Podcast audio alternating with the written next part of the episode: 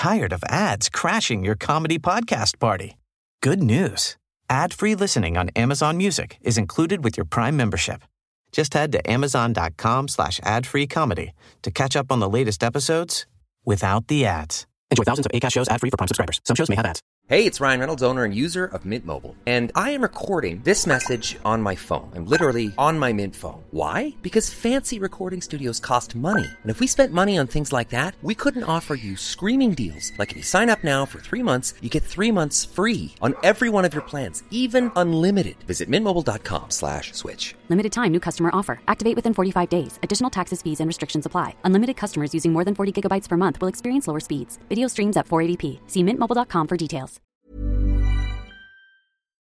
A ver, Vi. Hola. Hola, bienvenidos. Andrea Fernández. Y Viviana Zapata. Bienvenidos a un podcast en el que platicamos de todo aquello que nos hubiera gustado saber antes de salir del nido. Y de todas las experiencias que se viven después. Nos vemos cada semana con nuevos episodios.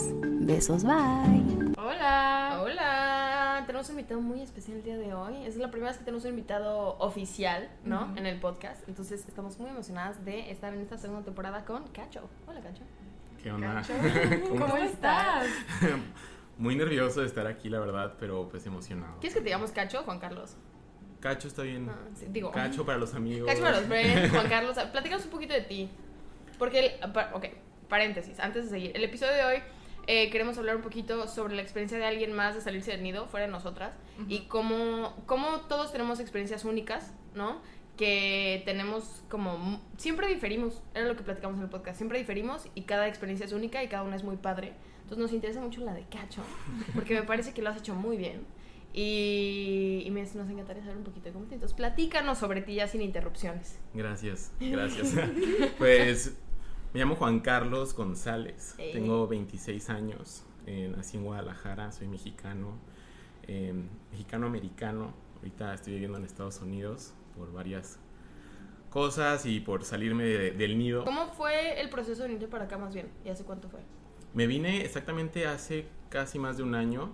Fue con el querer buscar un mejor trabajo, pues era tenía la ciudadanía, entonces fue como vente para acá, consigo una chamba, tratar de independizarme y pues también yo creo que vamos a hablar un poquito más en el podcast de cómo fue que llegué hasta acá, fue Sí. como una salida de, Sí. de todo lo que estaba viviendo. Y aparte, o sea, lo interesante de Cacho es que a ti te hicieron ciudadano ya, o sea, relativamente grande, ¿no? O sea, no fue como que naciste gringo. No, pues yo estaba en la primaria aproximadamente cuando mi mamá decidió el aplicar para la ciudadanía.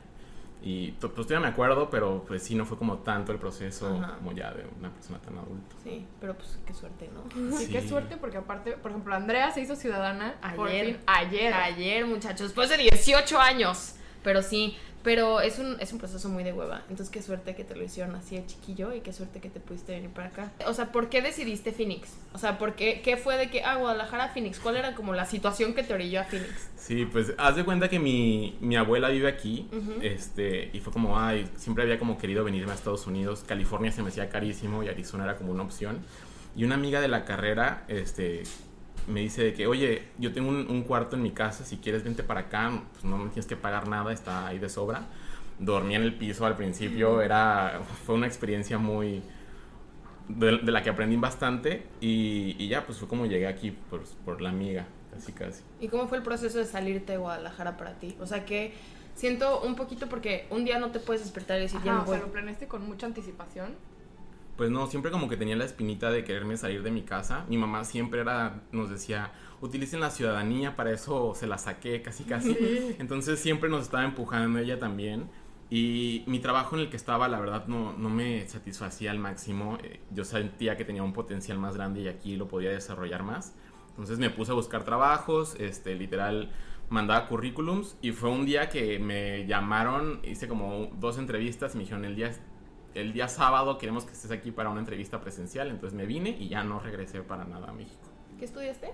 Estudié negocios internacionales en el ITES. Entonces, ¿qué día llegaste? ¿Te acuerdas o no? Llegué exactamente un, creo que eran como un 11 de marzo. ¿Y tú vivías con tus papás para todo esto? Yo vivía con mis papás, literal.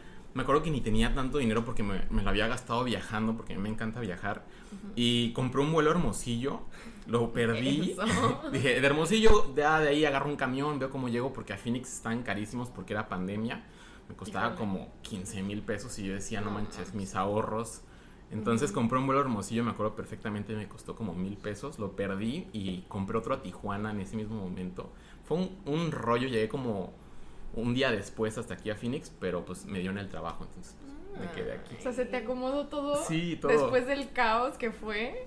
Mi mamá exactamente cuando perdí el vuelo y me fui a Tijuana, en Tijuana empezó a llover, no había camiones para venir a Phoenix, mi mamá me decía, el destino te está diciendo que no te vengas. Y, y yo, pero es que yo sí quiero venirme para acá y literal luché contra todo y pues fue, yo creo que fue lo mejor, eh, la mejor decisión venirme para acá. Y bueno.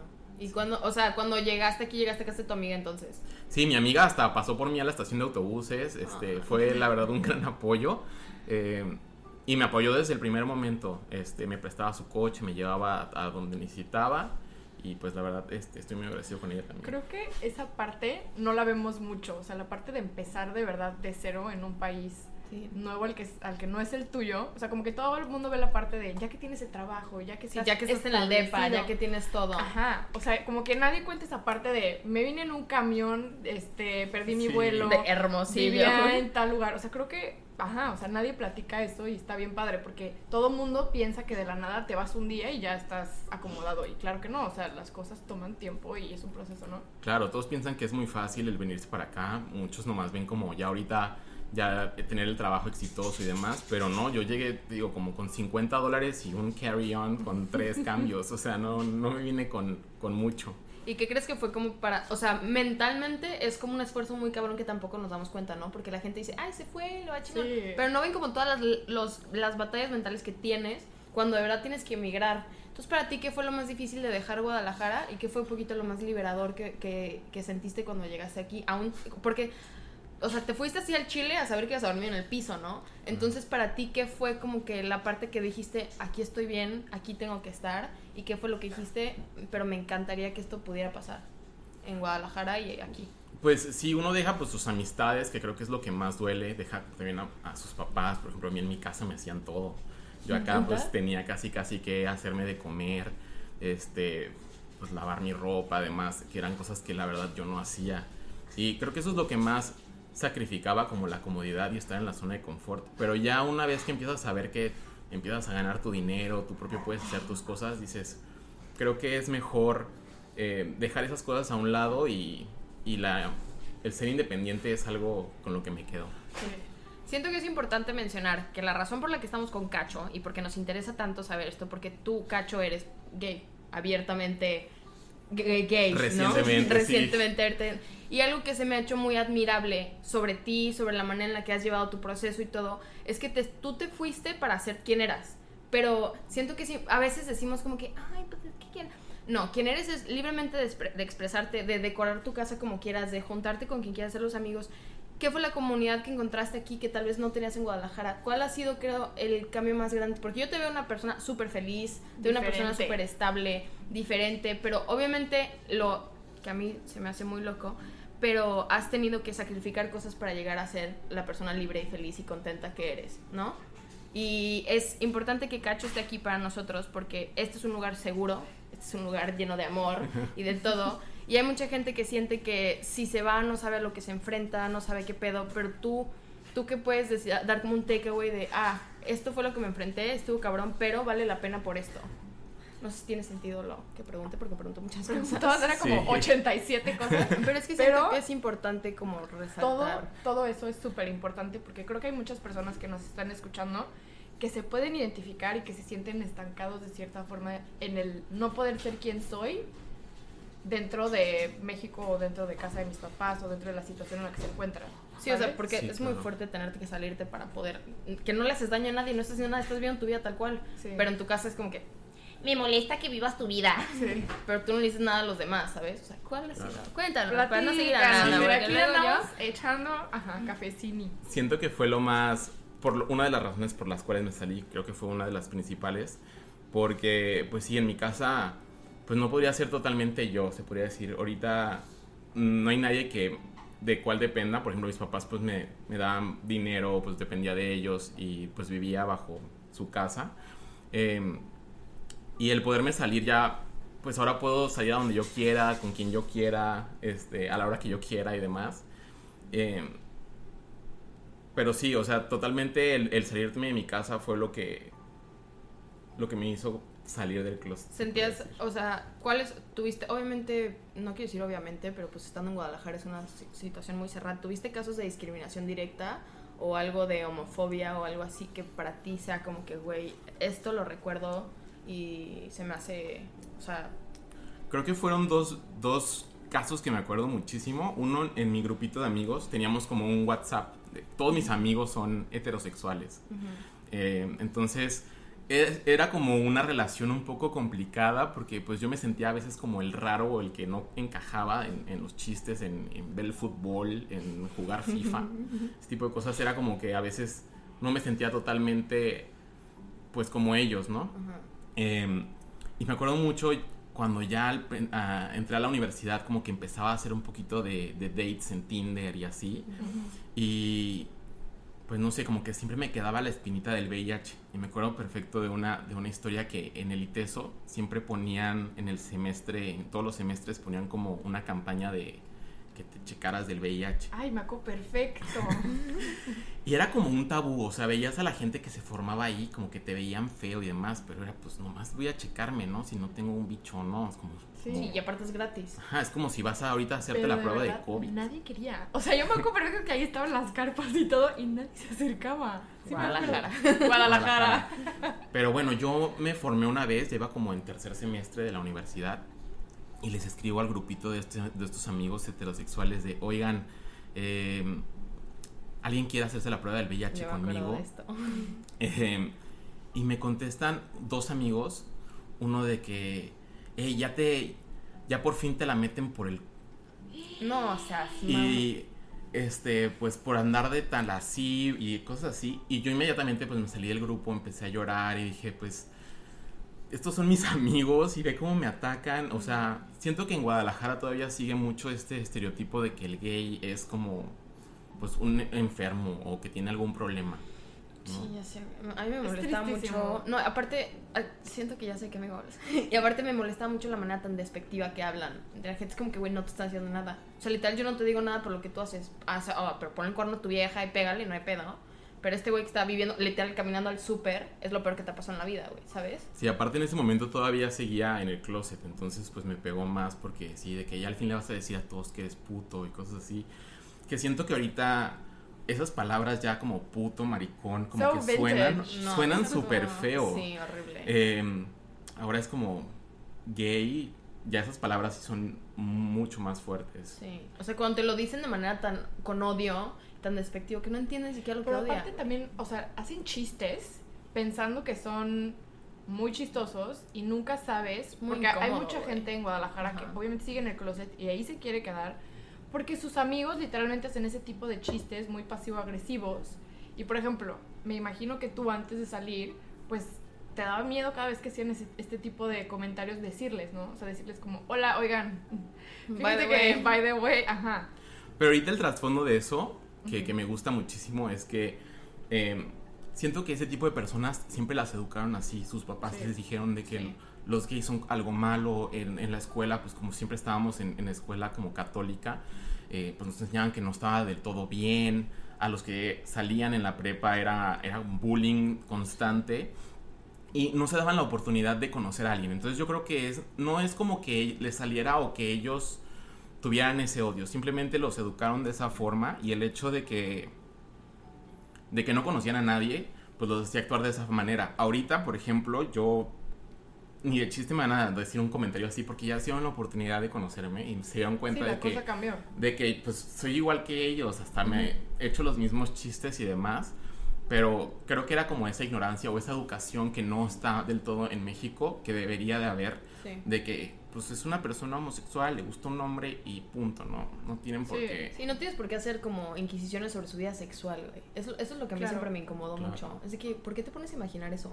O sea, ¿por qué te sientas, ves a una persona y es lo primero en lo que se te viene a la mente? O sea, nunca lo entendí, güey. Y era como que algo que me trastornaba. Pero. No creo que todo el mundo lo haga. No, pero hay gente que es el, el primer comentario que se echa. Ah, Y es de que tú- en Pero sobre todo los hombres. Sí, sobre todo los hombres. O sea, creo que, por ejemplo, en yo me acuerdo en prepa, varios de mis amigos se quedaron en el closet, dos, tres salieron, pero las primeras que, como que, a las primeras que nos dijeron fue las niñas, a, los- a las Sí. mujeres y como que les daba miedo decirle a los demás. Hubo amigos que de verdad se tardaron, o sea, años. O sea, ya nosotras sabíamos, Ajá. pero los hombres no sabían. O sea, los hombres de la bolita no sabían, solo sabíamos nosotras. Y era como, y actúa diferente y no sé qué, o sea, Te sí, cambia la voz. sí había cierto miedo ahí y se me hacía muy fuerte. Pero ya después que salieron con mis amigos, todos mis amigos fueron súper chidos. O sea, todos mis amigos se cambiaron ese chip. Y siento que eso está muy padre. Desaprender lo que aprendiste en tu casa o en la escuela católica. Que algo que según tú o todo lo que te dijeron estaba mal, pues no es así. Creo que está bien cambiar de opinión. Mucha gente no lo hace. Pero abrirte a también está padre. Tener Sí. la humanidad de entender que O sí. darte la oportunidad Ajá. simplemente de conocer. Si algo no lo entiendes muy bien, no hay por qué este, dar como un comentario negativo. Date la Sí, oportunidad de primero conocer a la persona. Este, por ejemplo, mi papá eh, es un tema muy, muy interesante porque él no ha convivido con ningún gay. Yo creo que yo soy el primer gay con el cual convive. Y yo creo que ahorita su chip está cambiando un poquito. Pero el hecho de que nunca conoció a ningún gay, no tuvo ningún amigo gay, Sí. o, o no, no tiene ni siquiera la información o se ha educado sobre el, sobre el proceso. Creo que se ha educado más ahorita por las series en Netflix, todo eso que todo tiene la temática gay. Como que ya empieza como que a entender un poquito y dice, pues no está tan mal, ¿sabes? Ujú. Este, pues es algo normal y ahorita ya eso me da Es gusto. un tabú impresionante. Es que las comidas familiares, híjole, yo me aviento cada round con mi familia porque no lo entienden, sobre todo los, los adultos mayores. Y es como satanizar, pero durísimo. Y es como, bueno, pero pues nunca te, has dado la oportunidad ni de convivir a una persona. Y aparte las personas en esa generación preferían no salir del closet y vivir una vida Sí, no. como de heterosexual, ¿sabes? Claro. Oye, creo Oye. que para ellos sí es más difícil. Perdón, te tengo una pregunta porque dijiste lo de Netflix. ¿Para ti qué tan importante ha sido ver la representación ahorita de que ya no es la draga, ¿sabes? Ahora es de que la familia normal, el güey que va al súper, que los ves en el cine, que los ves en las series, que no los ves como este como foco de, miren, ellos son gays. Y no es de que, ay, güey, ¿qué onda? Ya sabes, los compas que tienen... O sea, para ti, ¿cómo ha sido poder ver la representación en medios, en redes sociales, tan abiertamente de algo que es tan normal y que ahora ya por fin, como nueva generación, podemos aceptar de que, ven, nadie, no one's really that straight. Es lo que todo el mundo dice, ¿no? Claro. Es como que we're all a little gay, pero lo dicen como en modo chistoso de que, pues, güey, loosen up, ¿sabes? Sí. Pero ¿cómo ha sido para ti que de niño eso era algo que no se veía y no se platicaba y ahorita ya las siguientes generaciones es algo que tienen normalizado y que lo respetan muchísimo? Que es como que, güey, qué chido que puedas vivir tu verdad. No tienes por qué este, sentirte que tienes que salir de ningún closet ya, siento, ¿no? Sí, siento que pues todas las generaciones están cambiando. Este, salí el otro día con, con las sobrinas de mi novio y están jugando con unas muñecas, un- unas Barbies, es un niño y una niña. Y de que, ay, ¿por qué juegas con una Barbie? Y voltea a la niña más grande y le voltea y le dice, los juguetes no tienen género. y yo dije, wow, el mundo en el que está, o sea, que están creciendo esos niños porque ya están creciendo con otro chip. Este, creo que eso es como muy esperanzador. Sí. Me da como mucha, mucha felicidad el ver que ya todos los niños ya van a nacer con una idea diferente, que ya no es tan discriminatoria y tan, Rígida. ajá, tan rígida. Pero también el, el estar en Estados Unidos me ha hecho ver también todo esto diferente. Cada vez que regreso a Guadalajara es como, hoy otra vez regresé como 50 años Sí. a, a una mentalidad muy vieja. Cuando se dice inventó la piedra. Para ti, eso justo creo que íbamos a preguntar lo mismo. Las dos, sí, Sí. ajá. Por favor, be my guest. Pregúntale a nuestro invitado. Para ti, ¿cómo es cuando regresas a Guadalajara? Bueno, ¿cómo era, más bien? Ajá. La vida ya afuera del closet. O sea, como el dating y salir y conocer gente. ¿Cómo es? Bueno, ¿cómo era? Porque ahorita nuestro amigo Cacho está en una relación estable. Pero antes de eso, o sea, es difícil, ¿no? ¿Cómo es? Pues e- es súper complicado, como te decía yo hace rato, eh, por ejemplo en Guadalajara, pues, o en, bueno, en el mundo, como el 90% es heterosexual, o no sé, el 80%, pero casi la mayoría, ¿no? Entonces al ser una minoría, literal es como buscar en un catálogo eh, de... eh, de por sí hay poquitos y luego ver uno que te guste y así, pues está súper difícil. me acuerdo que me metí a Tinder y mm, este buscaba y me daba miedo y porque nunca sabes con qué te vas a encontrar y demás. Em, pero sí, sí es muy, muy complicado. Casi siempre era con el amigo del amigo que sabía como que eras gay o como que se imaginaban y luego nos juntaban. Me acuerdo perfectamente que una vez una amiga de que nos invitaban al cine y ya ves que puedes escoger como los asientos y me ponían de que al lado del amigo. Y ya de la nada me sentaba y yo, ay, pues, ¿qué onda? De que se van a gustar porque los dos son gays. Ajá, y ya, como que, güey. y ni al caso, al, al final a, a lo mejor terminábamos siendo amigos, pero también esa, es- era como el amigo del amigo siempre nos ayudaba como que a juntarnos o te presentaban a alguien y así, o Como invitaba a uno. por debajo de él. Pero muy por debajo del agua porque no Ajá, sabía. muy- ajá, porque como no sabían, como sospechaban, era como, ah, yo invito a uno y yo... Oye, tú te fuiste a Asia, ¿no? Sí, yo me fui a... ¿Cuánto tiempo te fuiste? Me fui un semestre de la carrera a estudiar. Y- De hecho, Cacho y yo nos vimos en Tailandia. Sí, Qué envidia, en güey. el sureste. Pero para ti, ¿cómo fue? O sea, porque ya estabas un poco más afuera, ¿no? ¿Sentiste que pudiste explorar un poquito más estando en Asia? ¿O fue también la misma rigidez? ¿Cómo encontraste la cultura y la diferencia para ti, obviamente? Pues una de las razones por las que cogí Tai- Taiwán, escogí, fue porque Cogí Taiwán. me metí a buscar y Taiwán es el único país en todo Asia, o sea, de todos los países que hay en Asia, que no sé cuántos son, como cincuenta y tantos, eh, es el único que tiene Tired of ads crashing your comedy podcast party? Good news. Ad-free listening on Amazon Music is included with your Prime membership. Just head to amazon.com slash ad-free comedy to catch up on the latest episodes without the ads. Enjoy thousands of ACAST shows ad-free for Prime subscribers. Some shows may have ads. As a person with a very deep voice, I'm hired all the time for advertising campaigns. But a deep voice doesn't sell B2B, and advertising on the wrong platform doesn't sell B2B either. That's why, if you're a B2B marketer, you should use LinkedIn ads. LinkedIn has the targeting capabilities to help you reach the world's largest professional audience. That's right, over 70 million decision makers all in one place. All the big wigs, then medium wigs, also small wigs who are on the path to becoming big wigs. Okay, that's enough about wigs. LinkedIn ads allows you to focus on getting your B2B message to the right people. So, does that mean you should use ads on LinkedIn instead of hiring me, the man with the deepest voice in the world? Yes. Yes, it does. Get started today and see why LinkedIn is the place to be to be. We'll even give you a $100 credit on your next campaign. Go to linkedin.com slash results to claim your credit. That's linkedin.com slash results. Terms and conditions apply. el matrimonio gay pues legalizado. Y es la única como cultura que acepta, es como súper, súper abierta. Ni siquiera en Japón o en Corea del Sur son tan abiertos como en Taiwán. Y me acuerdo perfectamente que ahí este, hay una zona, eh, un distrito en Taipei, que es súper gay, que todo tiene banderas y demás.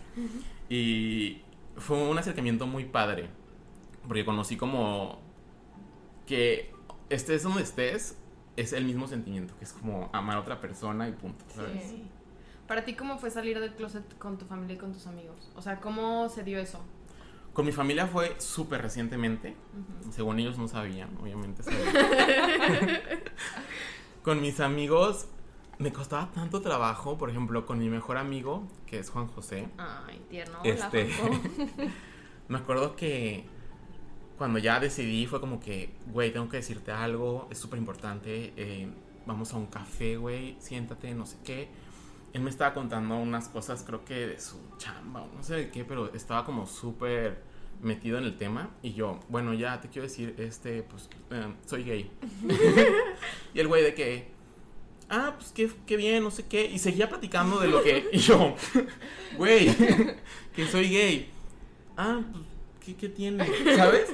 Siento que fue como de lo más X. Y yo, güey, me lo estoy esperando. O sea, te conozco desde hace 10 años. Me lo estuve esperando todo este tiempo. Te lo quiero decir ahorita. No sé, de que.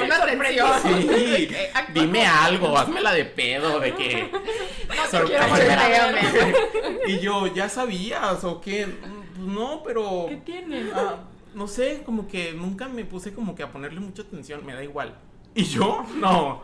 O sea, llorando. casi llorando, de que haciendo un drama, de que tanto tiempo esperándomelo. Y creo que desde ahí fue como, pues ¿Qué ay, tiene? ¿Qué Ajá. tiene? O sea, si a Juanjo le valió, yo creo que a todos los demás. Entonces ya después me preguntaban y era como que, ah, sí, ¿y? ¿Sabes? ¿cómo la gente te pregunta? güey? No sé por qué O sea, eh, como en Guadalajara esa, tienen ese tanto morbo de preguntarte como, ¿Eres gay? ¿eres gay? Es como, güey, yo no te pregunto de que... ¿Eres heterosexual? Ajá, de que te gusta esto. Sí, de que. No sé. Tus dos papás están casados. Ajá.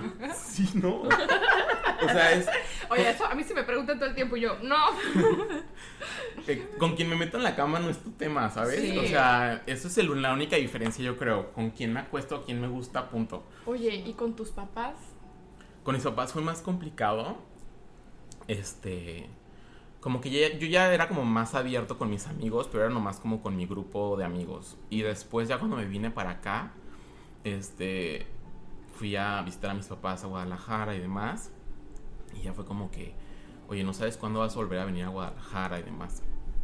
Me acuerdo muchísimo que un día antes de que me regresara aquí a Phoenix, estaba temblando. Mis papás, mi papá estaba viendo el fútbol, así comiendo cacahuates con una coca. Viendo el Atlas. Literal. Y yo de que me acercaba y de que, ah, ya me voy a ir, porque me iba a ir a- con mis amigos de fiesta y ya como que era la última vez que salía.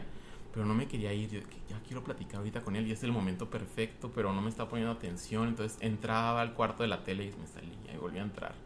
Y ya no me, no me atreví hasta el día siguiente cuando me llevan al aeropuerto. Todo el camino al aeropuerto, que es como media hora, de que ya diles, ya diles, ya diles. Su- eh, sudaba de las manos. Y justo cuando en el aeropuerto de Guadalajara está pues como una curvita y luego ya te dejan. Y yo, bueno, antes de que me vaya a bajar, pues soy gay. eh, y, ¿Feliz domingo? y estoy saliendo con un muchacho y lo quiero mucho y quiero que sepan y quiero que estén en mi vida y los amo mucho y, y mi mamá, yo ya sabía. y gritó y empezó a llorar y mi papá nomás no volteaba, ni siquiera se despidió de mí, me acuerdo perfectamente. Mi mamá se, se baja a ayudarme a bajar las maletas y demás y me abraza, me dice, eh, te quiero muchísimo, qué bueno que nos estás diciendo, tu papá pues le va a tomar un poco de tiempo, pero yo me encargo, no te apures. y ya me bajé y yo iba llorando y yo de que, como que ¿Sentiste? mil kilos de encima se fueron, fue como que ya, ahora sí ya, si mis papás ya saben, Sí. Que ya, se- si que lo sepa sabe Dios, que lo sepa el mundo. Sí. le dices. Sí, O totalmente. sea, como que dejas de vivir las dos vidas de dentro y fuera del closet, ¿no? Sí. Oye, y por ejemplo, siento que con los papás es más difícil que con las mamás, generalmente. Sí, siento que las mamás como que no sé por qué como que lo entienden mejor. O sea, siento que eso se usa, o no se usaba mucho cuando yo crecí, que era como que los de afuera quedaban, o sea, mis hijos no. Conforme había noticias o cosas así, este, escuchaba que mi papá era como, no, pues sí, qué padre, no, pues tal, pero por ejemplo el matrimonio igualitario y todo, yo de que sí, a huevo, no sé qué, y todos en mi casa como, ah, pues qué padre, ¿no? Sí, siento que también mucho las tías, ¿no? Que se Sí, echan la el- tía, en las comidas de que, sí. no, pues que el hijo de tal es gay. Ay, qué desgracia. Sí, güey. Ay, tan guapo que está. Pero no, Pues soy no se murió. No se murió, no está. el- O sea, Como dice Andrea, o sea, les da más pena. Sí, que Prefieren tener un cabrón pedófilo, güey, que un homosexual. Y es como que tú, yo decía que, que- ¿qué les pasa, güey? Yo tengo una prima que le dejan de hablar, por completo, por años le dejan de hablar. Y ahorita tengo otra prima que la amo y la adoro y se va a casar con su, con su prometida y son los que... Y ella literalmente nunca salió del closet. Llegó, les dijo, esta es mi vieja, el que quiera chido y el que no, bye. Y su mamá, mi tía siempre la apoyó y siempre fue todo. Y lo que yo admiro mucho de mi tía y que igual y tu mamá también lo tiene, que dijo, a mis hijos no les van a hacer daño, güey. O sea, mi hija es como quiera ser, acuerdo una vez estamos sentada de mi tía de que, ¿mi hija es bisexual o lesbiana? Y yo creo que esas son dudas para tu hija, güey. Me dijo, es que no sé, no sé, no sé, no sé qué le gusta y no sé cómo preguntarle. Y yo, pues si llevo un año con su vieja, igual y te esperas, ¿no? Y sí, no es que cuando se iban a casar, mm, Andrea le dijo a mi tía, y para mi tía fue la cosa más increíble del mundo porque alguien se quería casar con su hija, ¿sabes? O sea, no le importaba de que era hombre, o que, de que, ay, te quieres casar con ella de verdad, ¿sabes? Era como que ella nos le hizo ver a mi familia que en realidad era el amor que se tenía en la gente, o sea, que no era de que es gay. Y ella era como que si decían algo a su hija, era como que, pues, güey, es tu pedo. O sea, lidia con eso como tú quieras, pero Sí. no lo metas a mi cuchara. Y eso siento que es como tu mamá, ¿no? Lo que dices, que es que a él le va a tomar tiempo, mi amor, pero no pasa nada, no nos importa. Sí. siento que ahí está mm, pues muy marcado lo que es. Si alguien realmente te importa y pues el amor está por más que, que el que sea gay o demás. Por ejemplo, tengo una tía que es súper católica, que va a misa todos los días y así. Y, por ejemplo, ella me sigue hablando y me marca a veces, ¿cómo estás, mijo? ¿Cómo va la vida? De que, ¿sabes? siento que realmente no vas a dejar perder a una persona por algo que tú Por piensas. su ¿no? orientación Ajá. sexual. Sí, es como irrelevante. Y siento que las personas que realmente te quieren, aunque tengan como esa ideología, este, pues te va- van a seguir ahí. Tengo amigos que, por ejemplo, son, tienen esa ideología súper metida y a veces dicen como, güey, yo no estoy de acuerdo. eh, tenemos como discusiones de, no, es que ustedes no podrían adoptar, ¿eh? O cosas así. Y es como, ok, eh, son tus ideas, pero déjame explicarte o vamos platicando. Dialogando. Dialogando. Aparte Creo que no mm. tienes que estar de acuerdo. O sea, no es tu vida. Y por ejemplo, mucho, a mí me pasaba mucho con mis amigos súper machistas, que era de que, no, pero es que ¿por qué se casa? No sé qué, yo que, "Ah, tú vas a pagar la boda, güey. Sí, vas a ser padrino, van a vivir en tu sala. Vas a abrir tú la barra, ¿Te güey. afecta? ¿Te afecta? No. Entonces cállate. O sea, la gente que se para fuera de. del. ¿Cómo se llama? Planned Parenthood. Planned Parenthood. Y así es como, güey, en nada te afecta, pero que tú te estés poniendo allá afuera y que trates de quitarle sus derechos a otras personas está afectando mucho más de lo que te imaginas. O sea, tu vida va a seguir igual en tu sofá viendo Netflix a gusto. Si la gente se casa o si no se casa, deja en paz. Aparte, güey, ¿qué tan infeliz tiene que ser tu vida para que neta la dediques a joder a los demás? O sea, imagínate un cabrón que está todos los putos días afuera de Planned Parenthood. O alguien que está en- afuera de las marchas de que amenazando. ¿Qué ganas, güey? O Sí, sea, deja la gente. Y luego, es que ¿por qué hacen marchas? Por gente como tú, güey. O sea, porque tú educaste a gente mal, porque a ti te educaron mal, porque Sí. la gente tiene que aprender que, que es que lo que sea que sea es un movimiento que surge de quiero que me aceptes porque yo no te estoy haciendo daño y nada más vine aquí a amar al prójimo. Sí. Y No, lo- no, y aparte cabrón. siento que muchas veces la gente piensa que, que tú lo estás haciendo por, mm, no sé, por Moda. joderlos Ajá. o no sé. Pero yo creo que no escogemos como... Yo no escogería ser gay si es la cosa más difícil y complicada del mundo. O sea, preferiría entonces ser heterosexual mil veces y todo tenerlo como va la sociedad. Pero no creo que es algo como que tú decides. No, no escoges un, Una orientación. un camino más difícil del que ya tienes, ¿no? Sí. O sea, es como... No, ni el caso. ¿Cómo crees que son los estereotipos? ¿Qué tan dañinos crees que es un estereotipo? Porque siento que al hombre gay siempre es flamboyante y esto y el otro y no, no lo dejan ser no, una persona de que, güey, pues me gusta el fútbol, ¿sabes? O sea, ¿crees que los estereotipos te hagan daño como, como quien sea, pero Sí sobre todo ante la comunidad? Siento que es un estereotipo muy marcado, sobre todo para los hombres gays. Sí, está muy marcado, pero siento que pues eso también está cambiando. Por ejemplo, yo no soy así como que tan afeminado a veces. Me gusta hacer como cosas porque todos mis amigos pues fueron heterosexuales, entonces como que tengo que tengo como eso que esos gustos que fui desarrollando pues por haber convivido tanto con ellos. Pero pues sí, sí afectan bastante, la verdad. Oye, ¿y qué le dirías a alguien? O sea, ¿qué consejo le darías a alguien que está pasando por esta, esta etapa de sigo en el closet, quiero salir, me da miedo, pero quiero salir, pero ya sabes que está Sí. como en el limbo? ¿Qué le dirías? Siento que muchos, o sea, muchos podcasts que yo escuchaba y así es como, sal ya, de que no tengas miedo, cuando salgas vas a descubrir que todo era como en tu cabeza y demás, Sí. pero creo que es como un proceso demasiado personal. Sí. Por ejemplo, yo no me hubiera imaginado salir en la prepa por todos los que salían, les hacían bullying y demás, entonces la verdad yo mi prepa la disfruté al máximo en el closet, Eh, la universidad también la disfruté al máximo y siento que hubiera sufrido mucho y no me hubiera, hubiera desperdiciado bastantes momentos por haber Sí. salido. Em, O sea, como cada quien a su cada tiempo. quien a su tiempo, por ejemplo, yo ya estando acá me sentía seguro, me sentía safe, Sí. entonces fue como ya, ahora es el momento. Como no te presiones. O sea, en el momento en el que tú te sientas listo y en paz, adelante. Sí, porque aparte tienes que saber que no todo el mundo, o sea, igual y no toda tu familia va a reaccionar bien, ¿sabes? Claro. O sea, Y no es color de rosa como el, ay, ya salí del closet, mi vida es perfecta. No, es difícil. y aparte tú lo, lo dijiste, tú tenías un lugar seguro. O sea, Claro. tú podías ser en tu casa y mira, si ellos no me quieren, no hay pedo, me regreso a mi casa. Hay gente que no tiene eso. Sí. Entonces, también hay que saber, digo, no, no lo digo por ti, pero, o sea, hay como que, que no honrar y entender que hay situaciones en las que hasta que no te salgas y está horrible, pero igual y no vas a tener la opción de ser quien eres, pero la vas a tener. O sea, Sí. es importante decir que no importa el momento, no importa el día, no importa la hora, la vas a tener y vas a poder tener esa libertad de ser y de expresarte y de vivir tu vida como, como eres auténticamente, que eres perfecto y no tienes que cambiar, seas como decía ser. Y es, y es no, mm, cuando sea el momento seguro para ti hacerlo. Cuando tengas Sí. ese lugar en el que puedas llegar, siento. Digo, no por... Más bien le diría como a los amigos, Ajá. como que si alguien sale del closet, intenta como a- acobijarlo, ¿no? No, Sí. no, no intentes como cuestionarlo demás, sino como está ahí para él, para que pues pueda salir con más gente, porque si al primero lo rechaza, luego ya se va a volver a meter al closet y se va a quedar ahí para siempre.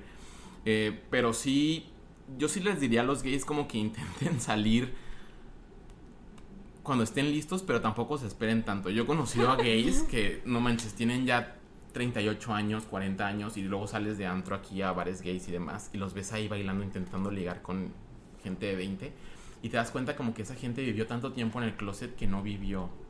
y, y es como querer vivir lo que no vivió, entonces también da como un poquito de lástima. Sé que cada quien tiene su proceso, pero sí como tener, tener consciente de que si sales después, pues a lo mejor ya es demasiado tarde como para vivir Como ciertas cosas de la ponte vida. primero ante lo, antes que... Sí, que ponte nada tú primero, que te valga, que, que piensen los demás. Sí, ten en consideración este tipo de cosas como económicas y tu, Sí, tu familia seguridad y tu demás. integridad. Entonces, cuando ya consideraste todo y estás en un, en un buen lugar, que digo, un buen lugar puede ser en un colchón en Phoenix, en casa de alguien más, ¿sabes? O sea, cada quien tiene su versión de un buen lugar y siento que es, es muy padre como escuchar. Y su proceso y cada quien tiene su historia personal y cada Y historia todas es son única. válidas, Sí, únicas. cuando te sientas listo ya tienes que empujarte tú solo y decir no hay marcha atrás, de aquí ya es mi vida y pues quiero vivirla Al máximo. al máximo. Qué bueno. ¿Qué es un libro que te ha ayudado o que te ha gustado? No en la vida, en general, un libro que recomiendes. Tengo un, un libro que me gusta muchísimo. Hay una autora que se llama Gabriela Gaby Pérez Islas. Eh, es una tanatóloga. Escribe como muchas cosas de pérdidas y demás, pero siempre te enseña como si pierdes algo, vas a también a ganar algo. Eh, hay un libro que se llama Viajar por la vida, que pues es en sí, este, como muchas veces llevas una maleta llena de cosas y tienes que a veces dejar ciertas cosas y volver a meter cosas nuevas. Es un libro que les recomiendo y que me, pues me ha ayudado bastante como en todo el proceso que he tenido y pues también en mudarme para acá. Ese libro te sirve para todo. Que creo que Lo es de quiero- lo leer. Porque hablamos de eso en el episodio anterior. Todavía no sale, pero justo hablamos de eso en ¿Ah, el sí? episodio anterior. Justo pusimos lo de la mochila. Yo tengo una pregunta para ambos dos. ¿Cuál es su canción de la semana? Uy, pon tú primero. ¿Cuál es tu rol de la semana? De la semana. Ahorita he traído mucho la de Provenza. ¿Has visto? Ese video es la cosa más deliciosa del mundo. Pab- se llama Pablo, no me acuerdo cómo se llama el director, pero todas en film. Le hizo una campaña a Yves Saint Laurent. Güey, qué increíble macho, güey. Sí. O sea, qué impresión. Tiene el beat más delicioso de esa canción. El video está cabrón. Los visuales. No, no, no. Carol G, te amo. Sí, está muy de Pablo, a ti también. Y luego tú. Ah, yo, sigo yo, ¿verdad? Sí, yo tengo. A ver, ¿qué canción traía ayer? Bueno, yo tengo simplemente amigos. Ella. Ay, No, el otro lindo. día venimos, veníamos Andrea y yo en el coche gritando ¿Cuánto daría por gritarles nuestro amor? Va Esa muy ad hoc canción con el está muy episodio. ad hoc, ¿eh? Muy ad hoc con el Sí la, episodio. sí la he cantado a veces. Oigan, yo todavía traigo Costa de Ámbar encima, la verdad, no me van a dejar mentir, la rola de 2x3 me hace muy feliz. Me recuerda a Juanjo, porque Juanjo me la Ah, mandó, me dijo que escucha esta canción, está bien padre, y yo cortado con así, Oye, nosotros propaganda a costa de ámbar cada episodio. sí, Costa de Ámbar ya les vamos a cobrar. Los queremos, o sea, a ustedes, ¿no? No, También- sí, me, imagino, me imagino que son grandes seres humanos, pero fuera de eso, son ustedes. Oye, Cacho, gracias. Qué padre tenerte aquí, me Nos encantaría encantó. volverte a tener aquí. Pues cuando quieran. Este, En tu espacio seguro, en tu podcast favorito. Oigan, quiero hacer un shout out pequeño hablando sobre, estamos en el mes de Pride y todo. Eh, en Instagram está 41.mx, que es una eh, nueva como asociación que está haciendo justo mi prima y su esposa, eh, en la que educan a empresas sobre la inclusión y sobre, los educan sobre la discriminación, qué es qué tipo de discriminación, pero es inclusión de este gente con capacidades especiales, gente este homosexual, gente lo que sea y cómo los puedes incluir en la política y en la como familia de tu empresa en México. Entonces, y cómo pueden estar, o sea, como generar un ambiente laboral mucho más incluyente en todos los aspectos. Hay que poner el Instagram Sí, en... entonces les vamos a poner el Instagram porque justo hoy, que es 25 de junio, ya se lo perdieron, pero es su festival y el primer festival homosexual en Hermosillo, güey. No, wow. Entonces está como con la marcha y el festival está cabrón. Pero pues sí, es Andrea Aguirre, que te amo y ha sido muy como eh, que hace muy champion de LGBT en Sonora, que es un estado tan cerrado. Entonces les vamos a dejar el, el link aquí para que se eduquen un poquito más. Si tienen cualquier duda, como cada semana ha sido un gusto. Los Ha amamos. sido un gusto, Gracias a Cacho por estar aquí con nosotras. Y Como siempre. como siempre, gracias a ustedes. Los queremos mucho. Besos, Bye.